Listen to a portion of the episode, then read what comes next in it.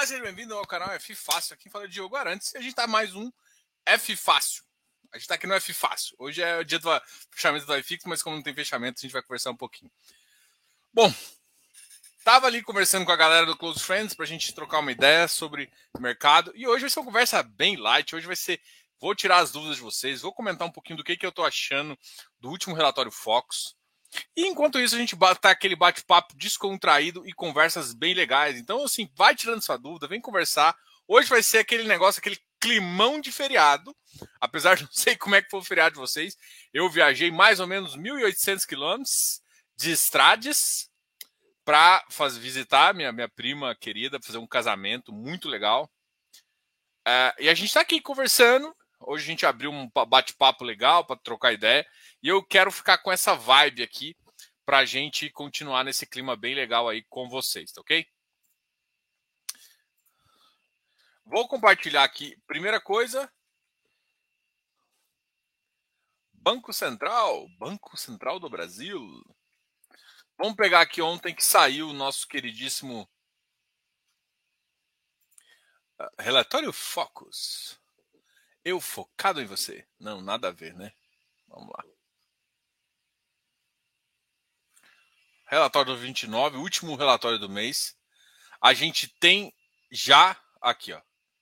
Com Vamos compartilhar aqui. Deixa eu só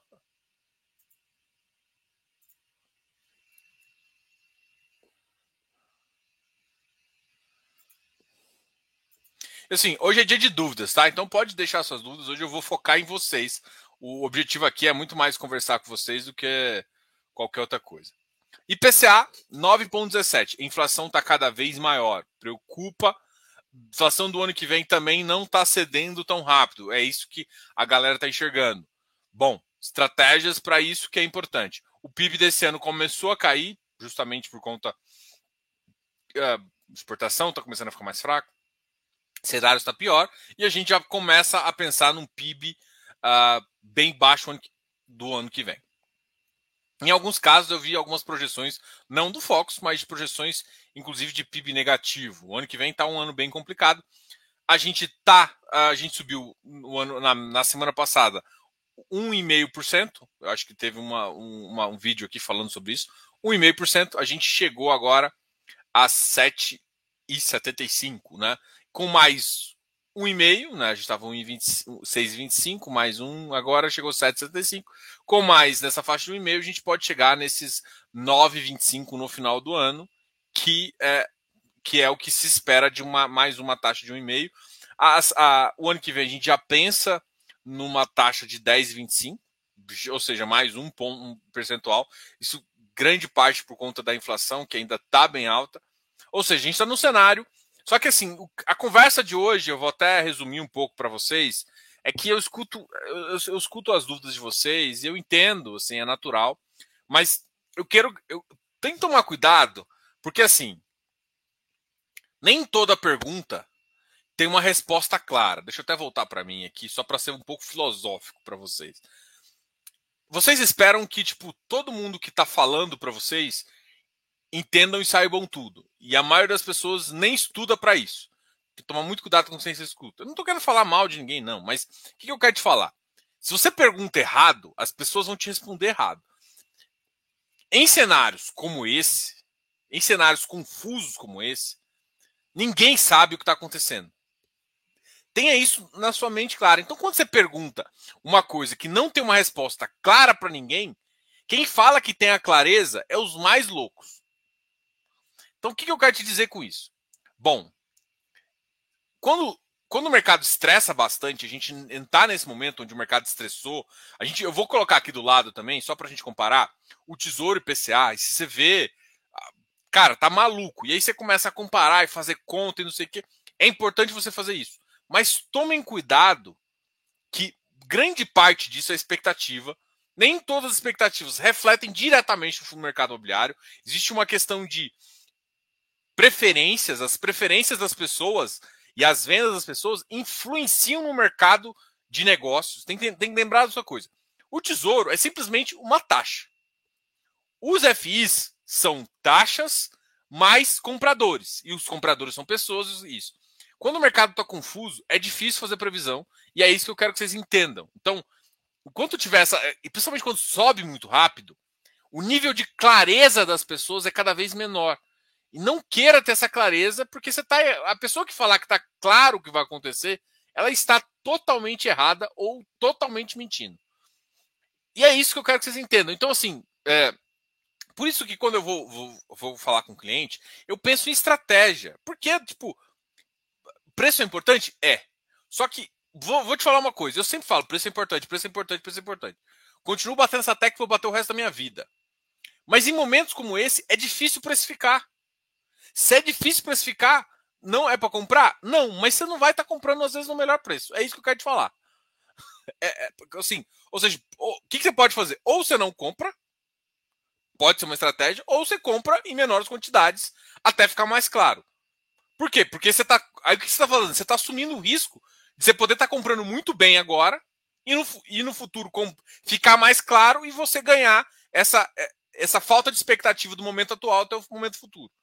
É isso que eu quero falar. Então, assim, aí muita gente coloca, começa a colocar um monte de defeito no que não é importante. Foca no que é importante. Que é importante não é só dividendo. É importante. O importante agora é o seguinte: carteira de crédito. O que é importante? É o risco da carteira de crédito. É mais importante o risco da carteira de crédito hoje do que as taxas que estão lá. Beleza? Tijolo. Tijolo tá absurdo, porque tijolo, se, vai, se você tentar calcular qualquer taxa de desconto, eu faço meu valuation aqui, a gente. É, eu tenho uma turma de valuation do curso aqui, que a gente está fazendo aulas, eu estava conversando com alguma galera também que vai vindo uma, dar aula para vocês, e eu olho assim e falo assim, putz, que pariuski. Se você aplica uma taxa de desconto real, que deveria ser a real, os preços não fazem sentido. Então, o que, que eu quero te falar? E assim, não faz sentido pela taxa, não faz sentido pelo custo de reposição, e aí começa a não fazer sentido, tá? Então, a primeira coisa que eu quero que vocês entendam é o seguinte: tá difícil precificar, e não é por isso que você não tem que comprar. É, é só que você vai ter que entender. Aí, quando eu, eu olho para tijolo, eu esqueço. O que, que eu penso? Qualidade volta antes e qualidade continua ficando caro. Vejo o caso do Malzone, eu cito ele. Cara, no pior da crise, você vê o, o, o PVBI pagando 36 num. O Plaza, que a XP comprou, que tá terminando, tá bonito, ficando bonito pra caramba, que tá no XP, XP Properties, é, também pagou acho que 30. Aí ele pagou 36, eu já estava no cara. E alguém pagou 38. Aí você vai olhando assim, cada um pagando as taxas, você, cara, o mercado está pagando ativos claros e em umas regiões prime mais é possível de você pensar. Aí você olha um HGPO que não está caindo. Então o que eu quero te falar? Isso é natural de acontecer. Então, esses ativos são. E aí você vê algum ativo que, que tá nesse bolo Prime, às vezes tem umas porcaria, mas no geral ele é mais, ele volta antes. O mercado se toca que ele é, é muito melhor, porque a qualidade da vacância diminui, a qualidade do ativo, os preços negociados ao redor começam a voltar a aumentar. Não não tão obstante. Não necessariamente no momento que a taxa. Tem que tomar cuidado, porque existe sim uma, uma visão prévia de taxa. Mas o mercado ele tem uma memória é, de, de negociação diferente da memória da mercado da, da, memória dos fundos imobiliários. Então tem que tomar muito cuidado com essa diferença aqui, porque às vezes o, o mercado tem uma memória aqui e uma hora o, o FI tende a ir mais para aqui, às, às vezes fora do prazo de lá. Não é tão óbvio e não é tão seguro mas é uma coisa que é, a qualidade do tijolo influencia agora cada vez mais. E é isso que a gente está querendo falar. Então, essa, essa, essa situação que a gente vê só setinha para cima no IPCA, que é o meu medo. Era setinha para cima no IPCA, Selic subindo e IPC para baixo. Isso aqui é o terror que eu tinha alertado no começo do ano. Se essa bagaça, se a taxa de juros subir mais. Cara, eu vejo meu vídeo assim, parece que eu fui assim.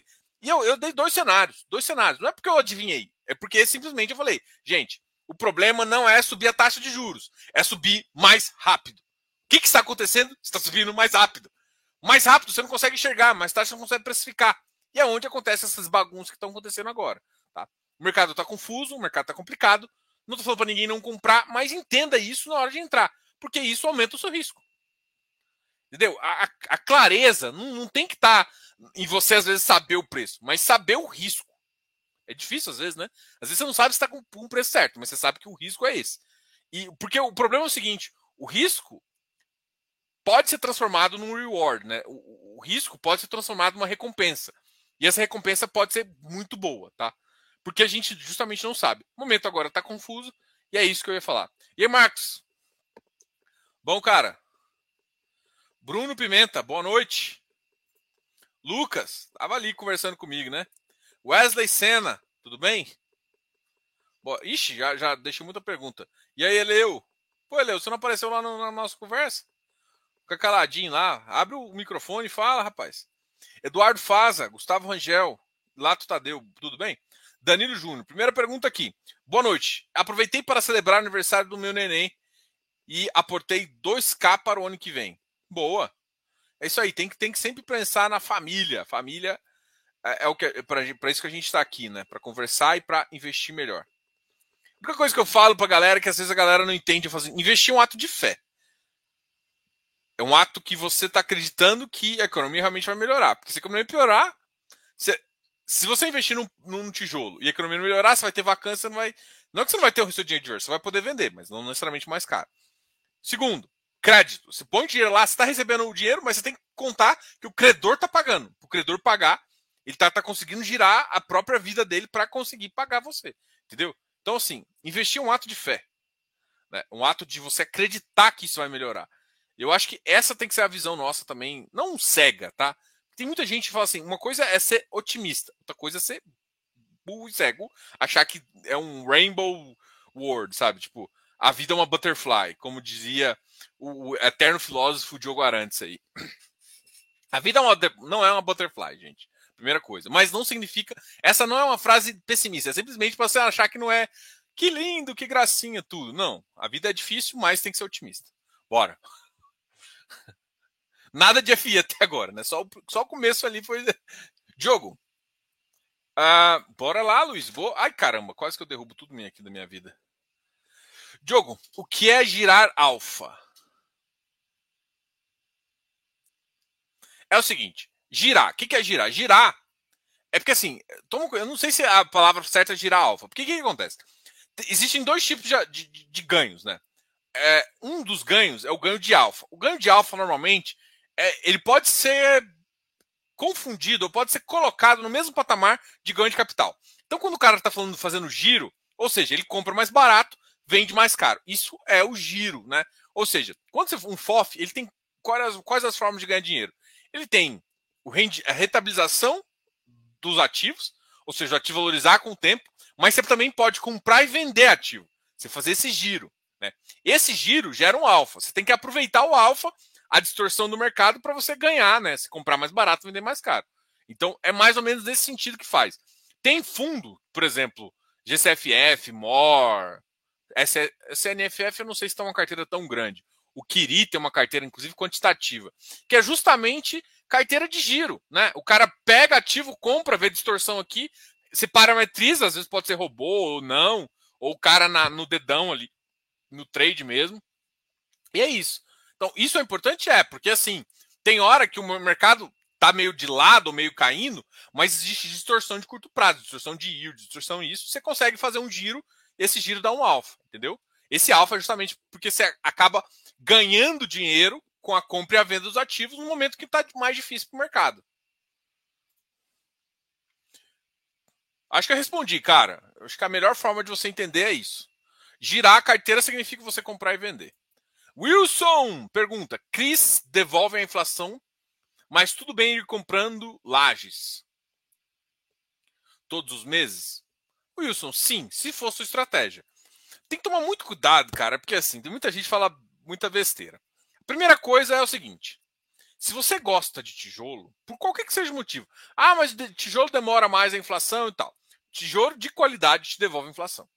Isso é uma afirmação. Todos os tijolos devolvem inflação? Não, isso é mentira. Nem todos os tijolos devolvem inflação. Tijolo de qualidade, sim, te devolve inflação. Se você gosta de tijolo. E você pode ter uma carteira só de tijolo? Pode. Gente, a carteira é sua. Engraçado. Ah, mas, cara, para de preocupar com o que os outros fazem. Preocupa com você fazer. Então, crise devolve a inflação no curto prazo, sim. Ainda mais você tem ali, você está recebendo. Mas você tem que saber se o cara está pagando, né? Tem um credor ali, ele está pagando. Faz sentido comprar lajes todos os meses? Sim, as lajes de qualidade. Porque senão você pode sim estar tá, tá apostando em algumas coisas que não vão voltar. Agora, se essa for sua estratégia, cara, legal. Segue essa estratégia. Qual que é a minha ressalva? Comprar. Se você vai, vai comprar, beleza, pode comprar Cris e de lajes, compre as. Vai, é o flight quality. Compre as com as maiores qualidades. Não, não, não só qualidade, tipo, nossa, lead, não sei o quê. Não é só isso de qualidade, mas é localização, localização, localização, localização. Como diz os sábios, localização, localização, localização foca nisso que você não vai ter erro, que pode demorar um pouco, mas sim, com certeza vai voltar a inflação para você. É isso. É, então, segue a estratégia, pode fazer. Se você... Só que assim, se você está comprando todos os meses lajes, tem que tomar. Só que assim, siga a sua estratégia. Você quer ficar com 60, 40? Na hora que esse mercado começar a, a ficar com uma, uma estratégia de mais tijolo, essa, esse percentual começa a mudar um pouquinho, você pode voltar. Então, assim, adapte sua carteira ao que você pensa. Se no momento atual você quer, você quer ficar 60 papel, 40 tijolo, mas você está tipo 70 tijolo, 70 papel está comprando as lajes, ou seja, você vai aumentar isso. Quando chegar na, na, sua estratégia, você vai. E não tenha medo de mudar a estratégia. Às vezes você fala assim, cara, eu, em vez de eu achar que a, melhor, a, a, a melhoria do mercado vai acontecer em um ano e meio, você vê que isso vai para dois, pra... você começa a ficar pensando nisso mais longe, fala assim, não, peraí, eu vou me manter mais para. Então, tudo depende do que você traçar como sua estratégia. Se você ser fiel, é o que vai te dar dinheiro, porque se você mudar demais, ficar sem, igual barata tonta aí, não sabendo para onde vai, aí, bicho, aí é sinônimo de perder dinheiro, porque você vai sempre querer escutar alguém fazer alguma coisa que os outros estão falando, sem pensar no que você gosta, no que você sente. Cara, eu falo, sabe? Eu sou, eu sou um tipo de consultor que talvez eu seja um consultor assim, cara, a primeira coisa que eu quero saber é você, bicho. Não me interessa o que os outros estão falando. Aí eu te falo o que eu, o que, que eu tenho que te falar. E aí você começa a decidir com base nas informações que você tem. A decisão, quando eu sou. O que, que acontece? Quando eu sou gestor, a discricionalidade, a decisão é minha. Quando eu sou consultor, a decisão é sua. Eu só tenho que munir você de informação. Quem vai dormir com essa carteira? Você. Então, é isso. Assim, meu papel é justamente entender. Cara, tem gente que não está preparado para renda variável. Eu não vou enfiar em renda variável. Então, tem que tomar cuidado. E assim, a, a gente hoje em dia está sendo bombardeado de informação. Tem que filtrar, tá? Tem que filtrar. E outra, você faz o que você gosta. Ou seja, você faz o que você dá conta. Ah, podia estar tá melhor. Cara, sempre pode estar tá melhor. E sempre pode estar tá pior. Mas o importante é você tá bem, entendeu? Você ter tomado a decisão que te dá conforto. Porque a decisão que, que tá, eu sou confortável em risco não é a mesma para você. E é isso que eu tenho que entender. E as, as pessoas têm visões muito diferentes, entendeu? Então, o, o melhor da consultoria não é fazer uma carteira, tipo, genérica. Por que, que eu acho que consultoria nunca vai ser feito por um robô? apesar de eu adorar robôs, adorar. Eu, eu, tenho algumas estratégias que eu, que eu sei. Mas, cara, se eu não sentar a pessoa, se eu. Porque o robô, fazendo 10 perguntas, você não vai entender exatamente. A pessoa. Porque às vezes a pessoa é uma pessoa que vai. Assim, eu tenho um cliente, por exemplo, que vai, vai ser o cara de renda variável. Só que agora o cara está em 5% de renda variável. Por quê? Porque é novo, cara, não está preparado. E, o, e parte da preparação, às vezes, vem tempo. Então, não, assim, a consultoria, essa visão, depende de você. Entendeu? É isso que eu quero passar. É você que toma as decisões. E é você que tem que estar preparado. E às vezes, você tem que preparar. Quer dizer, quem já passou. Quem que passou pela crise? 2020 não foi crise, tá? Foi simplesmente um suspiro no mercado que voltou. Agora é crise. Agora a gente está vendo crise. E essa crise a gente viu também em 2000 e, então, quem passou por uma crise ali de 2016, 2014, 2016, aí pode falar, eu vivi crise. Porque foi dois anos de queda. Isso é viver crise. 2020, ah, passei sem quiz break. Foda-se. Você é um bosta ainda. Você não é nada, você é zero. Você é menor que um mosquito ali. Você simplesmente viu. Tem um mercado que caiu e voltou muito rápido. O mercado caiu de 120 e voltou para 130. Pensando em bolsa. O iFix até que não voltou tanto, mas teve outras mudanças, até nas estratégias. Mas o iFix também tinha voltado muito alto. Então, assim, não é a mesma coisa, não dá para comparar. Agora, quando você. Você tem que passar por determinadas situações para você ver. É claro que a consultoria vai te ajudar, mas você tem que estar preparado. Tem, tem pessoas que só vivendo aquilo lá para ter mais conforto e dormir com a consciência tranquila e com ativos importantes.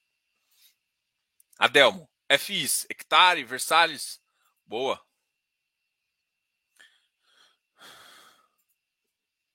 Boa noite. Na sua opinião, os FIs já estão precificados com a Selic a 9,25? Não, não estão ainda, não estão. Tem muito ainda que vai dar uma quedinha ainda ao longo dessas duas semanas aí, porque vai ter um ajuste dos dividend yields, tem uma coisa que está no final do mês, então mudou, mudou ali, o, patamar de Selic mudou muito nessas últimas duas semanas, então já teve alguns ajustes, mas nem todo o ajuste foi repassado ainda, até porque o problema todo não é o 9,25, é o 10,25 e o futuro. O futuro ainda está muito assim. O 9,25 eu também acho que não está 100% precificado. Eu acho que ainda vai ter alguns ajustes, né? Aí você tem que entender, tem que tomar cuidado, porque assim, quando eu olho, eu, eu olho para o iFix, né? Hoje o iFix da cotação do final, até coloquei aqui, deixa eu só olhar aqui. O iFix hoje está 2,673.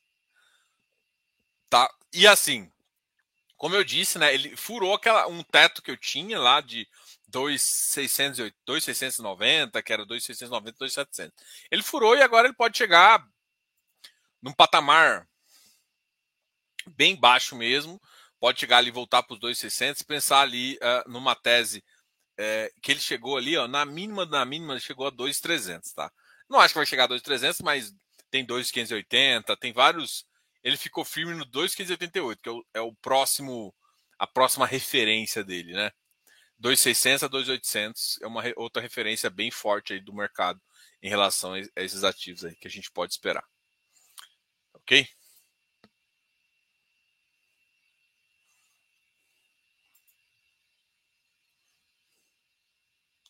Boa noite. Tendo em vista as recentes emissões com dificuldades, você vê chance de conseguirmos montar uma posição maior nessa nova emissão do Iridium? Cara, difícil. Difícil. O problema do Iridium não é problema, assim, o Iridium, a emissão é sempre menor agora. É... E o mercado adora o ativo. Ah, mas o ativo está com 5% de ágio. Cara, mas é 5% de ágio. Para o mercado hoje que está pagando menos. Então, assim, aumentou o risco. Os ativos, mas assim, ainda tem um ágio. Então, assim, Pode ser que você não, não tenha um rateio de 0,1%. Eu não contaria mais com isso. Mas rate... na época, olha só, vamos contar o caso quando o Iridium não era tão Iridium, né? Do mercado de 2020. Cara, o Iridium tinha rateios ainda. De 5, 10, 20%. Então, é, eu não, não penso em rateios absurdamente altos, mas eu imagino que um rateio aí importante ainda tem. Cara, enquanto tiver, a galera fala, enquanto tiver bambu tem flecha. Então, cara, Enquanto tiver ágil, tem vendedor. e tem vendedor, tem arbitragem, pressão de venda e assim, os compradores estão mais escassos, principalmente porque está mais difícil para o Iridium gerar gerar tanto alfa na base FOF, na base CRI e também assim, e os CRIs agora estão com uma carteira um pouco melhor, mas é, é, um, é um risco ainda que os FIs estão correndo. Tá? Então, assim, vai dar pra... É melhor montar assim, só que assim, quero montar uma posição irídio. Cara, você vai demorar dois anos para ter uma posição razoável irídio, pensando aí que se faça três, três emissões por ano, né? Então, assim, dá para montar, mas irídio é paciência. É, vai ter momentos de crise que vai ser, mas, por exemplo, o cara pode bater 105, 104 o irídio. Eu vejo ele bater 104, 105. Então, o que, que você vai fazer? Em vez de comprar no secundário, não, não conseguiu. Pô, 4% de ágio. É melhor do que pagar 10. Entendeu? É isso que vocês têm que entender também. Então, às vezes, você vai usar as emissões para, como do preço baixar, você usar ali para depois você conseguir aumentar mais ainda. Então, a estratégia é mista aí de, de, de... Você tem que ver o que o mercado está te dando. Então, assim, com uma estratégia interessante. Mas assim, eu acredito em rateios, assim, é difícil ver porque ainda nem foi aprovado, né? Provavelmente, pelo que eu conversei com todo mundo, eu não escutei ninguém falando contra. Então, com certeza vai ser aprovado. É, mas eu imagino aí um rateio grande ainda. É, até porque, assim, tá com ar de 10%. Então, tipo, vai arbitrar, a galera continua arbitrando, então vai tentar fazer isso para arbitrar. Boa noite, Diogo. Aproveitando o assunto, estava revendo o curso de iniciante. Em algum dado, você fala sobre PCA medido e PCA capturado. Poderia explicar melhor essa, entre essa diferença? Poderia. O IPCA, o IPCA é uma coisa, o seguinte, o IPCA são medidos para a família até 20, até 20 salários mínimos e ela tem um peso para determinado tipo de alimento. Tá? Primeira coisa, isso está claro para todo mundo? Ou seja, o IPCA é uma regra matemática onde pondera vários preços com base no consumo programado de famílias até 20 salários mínimos. Isso é IPCA. E mesmo em regiões, você muda algumas coisinhas e tudo mais, tá? Mas beleza. Aí você vai pegar e tal, tal, tal. Então você calcula o preço médio de cada um dos itens lá, bota na conta e chega no valor do IPCA quando subiu e tudo mais. Isso é IPCA. Isso é IPCA medido. Mas existe, ou seja, é, esse é o IPCA medido pelo IPCA, né? Pelo, pelo númerozinho. Mas tem um. Aqui eu usei é, medido e capturado, né? O capturado, que é o que você sente. Você consome aquele percentual? Não. Às vezes você consome você é um cara que, por exemplo, usa muito, muita energia. Por exemplo, aqui é um caso aqui em casa, por exemplo. Aqui em casa, é, meu escritório hoje está aqui, né? Meu escritório. Até eu, até eu terminar os negócios lá. Então, meu escritório está aqui. Então, gasto energia está tudo aqui. O que, que eu estou falando? O consumo da minha família de energia aumentou mais. Mais do que a média. Então, ou seja, meu consumo de energia aumentou. Vamos lá, vou, vou pensar aqui. Meu consumo de alimentação é, tá, é um padrão um pouco assim. Ou seja, eu capturo o meu IPCA diferente da média da família. Ou seja, o IPC, ou seja, a inflação sentida que eu senti às vezes é maior do que os 10% que estava lá. Por quê? Porque eu uso mais, às vezes, muita gente aqui, muita família usa gasolina, usa meio de transporte e, e usa muito isso. Se esse é um item que está pesando bastante, Energia está pesando bastante. São, são, energia, são itens que estão pesando bastante. A sua inflação capturada ela é diferente. Ela é maior do que a medida de fato. Ou seja, no seu bolso, vamos supor que você seu salário corrige pelo, pelo, pelo dissídio, né? Que é, o, que é o item que o governo faz ali para fazer essa correção. Beleza. Os, os sindicatos também usam isso, enfim. Mas beleza, ele corrigiu 10% ali. Só que você é um, tem um padrão de consumo um pouco diferente que na verdade, para o seu padrão de consumo, subiu 20%. Então você recebeu um ajuste de 10%, mas pelo seu consumo, você gasta 20% a mais. Não, eu vou, vou, vou nem muito longe. Aqui, eu escutei isso aqui de alguns amigos que têm crianças na escola. Os pais, assim, eu escutei que a maioria das escolas sofreram reajuste de 15 a 30%. Amigão, você está sentindo a mesma inflação do que. Vamos supor, para muita gente, para quem paga escola particular, pai, o, o, pelo menos 40% do orçamento, estou falando, que tem um, dois filhos na escola, é 40%. A, é, é isso. Você está sentindo 40% da sua inflação, mais de 30%. Você vai. Você está falando que a sua inflação é 10%? Sua inflação não é 10%. Sua inflação é muito mais. Então você perdeu o poder de compra, mesmo que você tenha ganhado um dissídio, vamos supor que você é CLT você ganhou o dissídio, ou você, você trabalha com serviço, que você ajustou ali na inflação, você não está conseguindo, você está perdendo dinheiro ainda. Então é isso que é diferente, essa, essa inflação matemática e essa inflação capturada. A capturada é por, por todas as pessoas. Pode ser que algumas famílias capturem menos? Sim. Pode ser que, por exemplo, o preço dos alimentos dê uma estabilizada. O que está puxando mais são itens de é, escola, uh, como eu disse, energia e tudo mais. Esses itens capturou mais, então você tá com uma inflação capturada maior do que a, a própria feita, entendeu?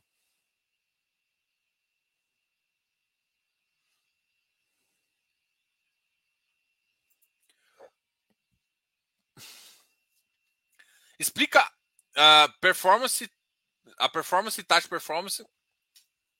Cara, performance taxa performance é um item que está lá no regulamento do fundo. E assim, cada fundo ele determina se vai ou não cobrar.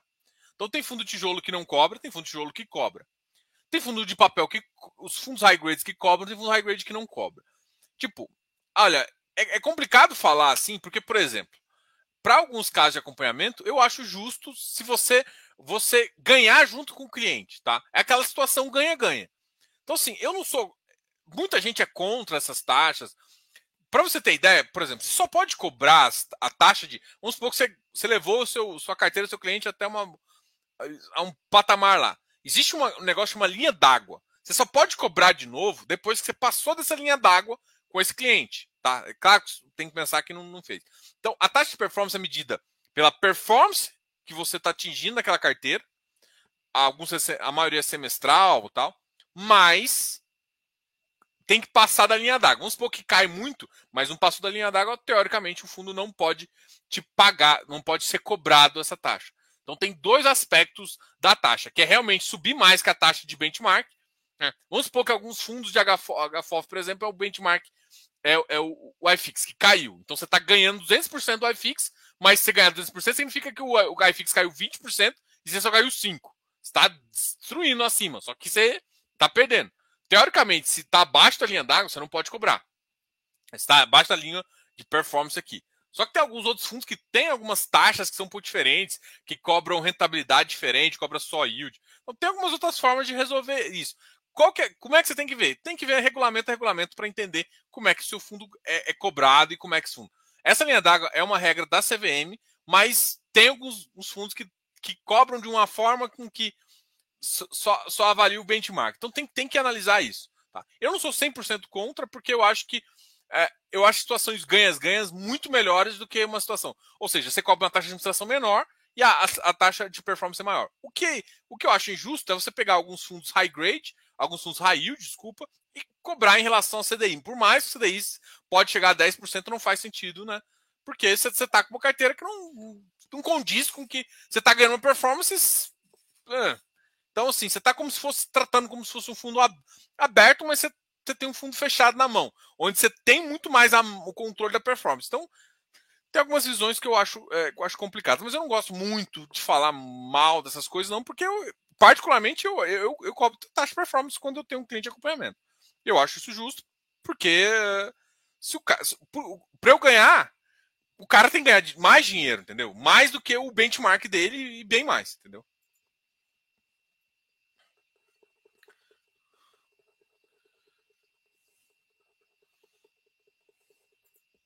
Boa, Diogo. Só queria que você comentasse dessa palhaçada da subscrição do hectare abaixo do VP. Precisava disso? Vão alocar em FIs, fazer CRI? Olha, Jana, não foi abaixo do VP exatamente, né? Porque ele pegou o VP novo calculado que deve sair para frente, tá? Tem que tomar muito cuidado com isso. É, o, o VP, você está olhando para o VP passado, não para o VP futuro, tá? É complicado isso, realmente, não é uma, uma situação eu, eu, eu acho que, na, na, visão que eu tenho, eles, eles entenderam que o mercado gosta mais de CRI, eles vão fazer a alocação mais em CRI. Eu não acho que a emissão foi abaixo do VP, mas assim, era uma emissão já que, assim, eu, eu pelo menos a galera que a gente conversa ali no Close Friends, é uma, não, era, não é segredo ali, não era segredo.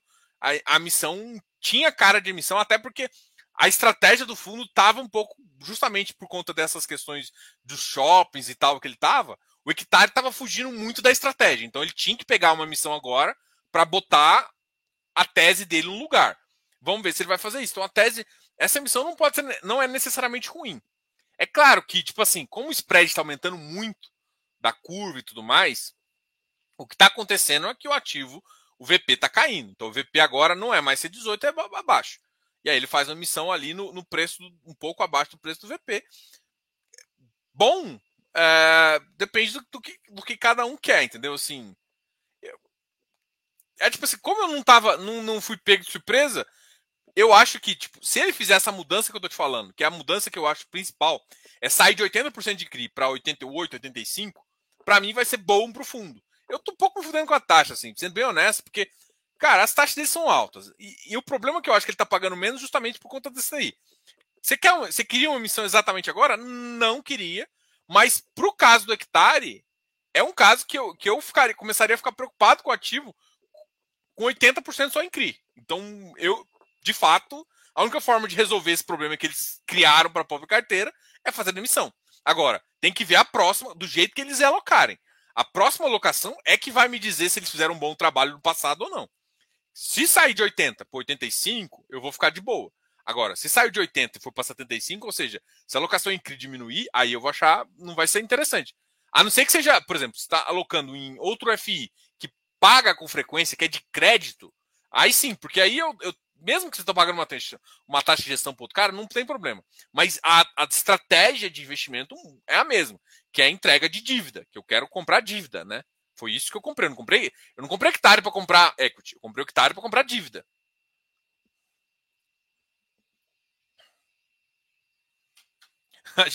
A, Giana e o X-Pin dela.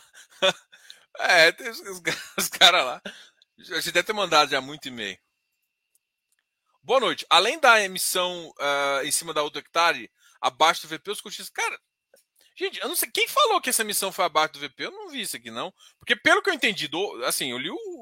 É porque vocês estão olhando como se fosse o VP atual, né? Eles pegam o VP que vocês não têm, não têm visão ainda, né? Eu não consigo entender por que, que todo mundo está falando que o VP foi abaixo. Me, me, me desculpa, entendeu? Ah, beleza, eu olho pro VP, que tá hoje aqui, e o VP tá 118 e 119. Só que se você analisar o relatório fato relevante, eles falaram que, a, que o VP era 116. Gente, o que o VP que vale é o VP que ele pegou com o administrador. Entendeu? Aí ele falou 16 mais 2 tanto de taxa, que é 1,71 de taxa. Então vai para 118. Ele não fez abaixo do VP, ele fez no VP, ele fez com a mesma estratégia. Ah, mas o, o preço está mais abaixo. Cara, isso acontece quando você tem um VP que muda. E o VP muda porque a estratégia, se você olhar as teses de IPCA, o IPCA estressou bastante esse mês. Então era natural que caísse bastante também. Então, vocês estão se apegando a algumas coisas que eu acho que é besteira. Tem que lembrar, papel é marcado grande parte ou na curva ou nas vendas, e no momento que as taxas de juros abrem e está abrindo, e abre muito estranhamente, foi aquela questão lá do começo. A taxa de juros abre, o VP cai. Ponto. Então o cara vai fazer com a missão do VP, mas o VP caiu, vai fazer abaixo. Eu acho que vocês estão focando em coisas erradas. É, tem que focar no que o ativo tem que entregar. Não no que, ah, porque fez emissão. Emissão demais é ruim? É ruim. Não está entregando. Mas assim, essa emissão do hectare, particularmente, não me incomoda tanto. Porque, para mim, a última missão eles erraram. Eles erraram a última missão. Eles erraram feio. Eles colocaram mais em ativos que não geram, não são CRI. Então agora eles têm a oportunidade de, de consertar. Se vai ou não, a gente vai, vai ver isso só no futuro, tá? É ruim para o cotista? É ruim, porque agora que o, que o preço estava recuperando e tudo mais. Só que não adianta o preço recuperar e você ter baixos ativos que, que realmente crie. Então, essa emissão pode vir aí para voltar o hectare no, no, no, final e assim. O que, que você, cotista, pode fazer? Cara, a única coisa que você pode fazer é torcer para que não. É, é, é, fazer o que, que o Iridium faz. Em vez de ter emissão adoidado é, é perguntar para o cotista antes de fazer a emissão. Isso traz um atraso. Isso é uma coisa que os cotistas hoje podem fazer e colocar. Não, olha, você só faz emissão depois que aprovar. Esquece que eu já te liberei um capital de 10 bi, não interessa. Toda vez que você for fazer, você vai perguntar para mim.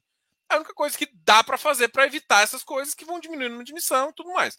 Então é uma coisa que daria para se pensar em fazer se alguém quisesse topar. Eu ainda não estou nessa fase uh, de, de, Assim, eu quero ver se a alocação vai, vai aumentar o número percentual de CRI.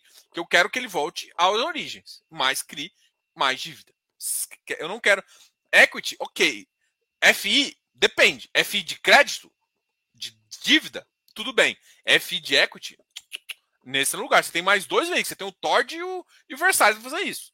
Não vai enfiar no HCTR, né?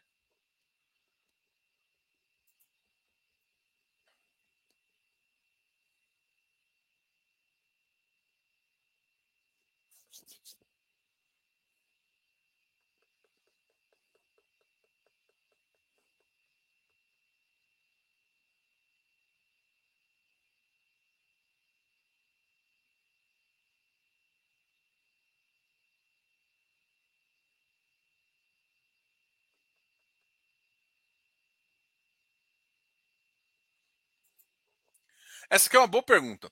O CPTS tem uma carteira de FIs no negativo. Os próximos rendimentos vão diminuir ou a emissão tem como reverter isso? Primeira coisa. Uma coisa, se, se, se o seu valor tiver negativo, ou seja, sua carteira tiver negativa e você receber seu rendimento, o rendimento que você recebe é isento tudo mais. É, o que, que eu quero te falar com isso? Você só realiza o negativo quando você vende. Então, enquanto ele não vender, ele não realizou? Então, quando você. E aí, realmente, aí responde seu segundo. A emissão tem como reverter isso? Sim. Porque você emitiu mais, você ganhou mais dinheiro.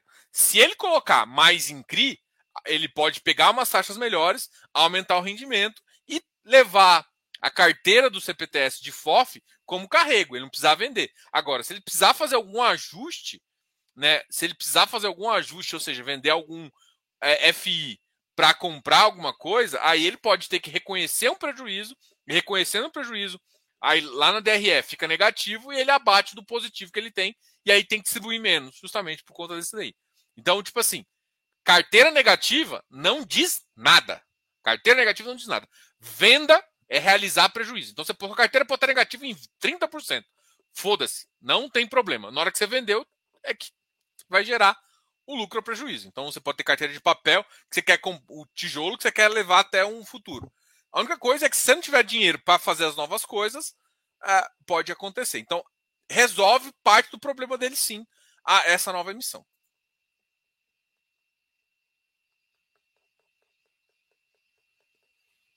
Ah, muito cedo para dizer, cara. Default temporário em fundo de papel já. Cara, é muito, é muito, é muito difícil prever isso, tá? Mas, assim, cenários piores, a, a chance de default aumenta. Isso é uma coisa que você tem que ter em mente.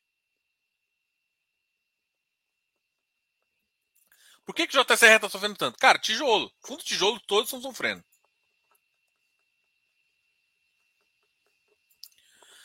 Ah, tem que esperar alocar. É, é, um fundo que tende a melhorar um pouquinho, mas o problema não é esse fundo, entendeu? O problema é que a vacância que está lá nem é a vacância do, do, do Plaza.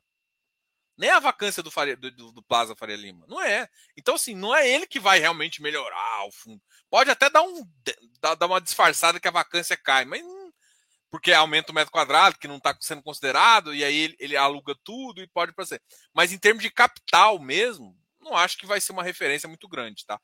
Entendeu? Então, não é isso que é o problema dos super properties, então não acho que é exatamente isso que vai resolver ele. Pode ser que ele consiga alugar mais do que o próprio cap está pagando, isso gera um alfazinho interessante, mas ainda muito abaixo do que da vacância que está muito alta lá, principalmente em Barueri. Né?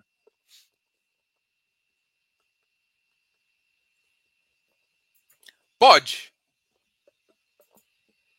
Deva já pode pedir? Pode. Eles podem pedir quantas quiserem. Eles não têm que pedir aprovação para ninguém.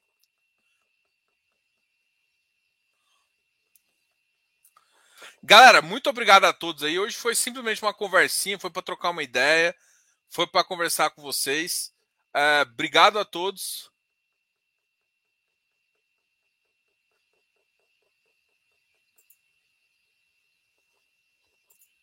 É, eu não sei se é 5 ou 7 milhões, tá?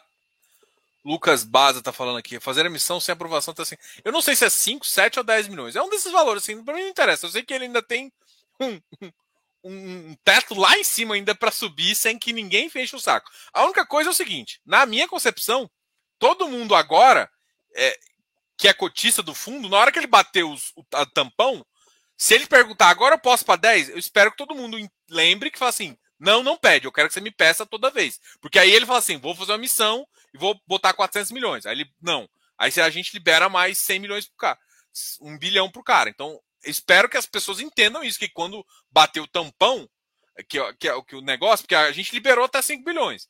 Na época eu liberei também, eu achei que era uma interessante. Só que assim, eu não esperava que fosse fazer tanto e tudo mais. Agora está fazendo. O que você pode fazer? Nada. Pode aderir ou não da oferta ou sair do ativo. É isso que são as escolhas hoje. Agora, quando chegar nos 5 bilhões, você pode chegar e falar assim: agora eu não, não vou liberar mais para 10. Não, agora toda vez que você for. São, você, ou seja, é isso que tem, você pode você tem que fazer no momento que você pode fazer. Por enquanto é isso. De alguma carteira 100% EFI é muito arriscado, pensando só em rendimento. Daniel, foi a mesma coisa que eu falei aqui no começo em relação à consultoria. Cara, depende de você mais do que de qualquer outra coisa. Então, eu eu eu não gosto de ficar, eu não fico, mas assim, se você gosta, porque você tem uma renda mensal, uma renda recorrente, dá para você traçar estratégias de menor exposição, menor menor risco. Então, você está exposto a um único segmento, que é o segmento imobiliário. E é um segmento que ele tem, que eu acho que assim, o fato dele ser isento gera um risco de tributação futura. Então, esses dois casos é a única coisa que me incomoda. Se você está preparado para isso, pode ficar tranquilo. Só aí a gente traçaria uma estratégia melhor de como pode fazer isso para você ficar melhor, você ter rendimento, tudo mais, entendeu?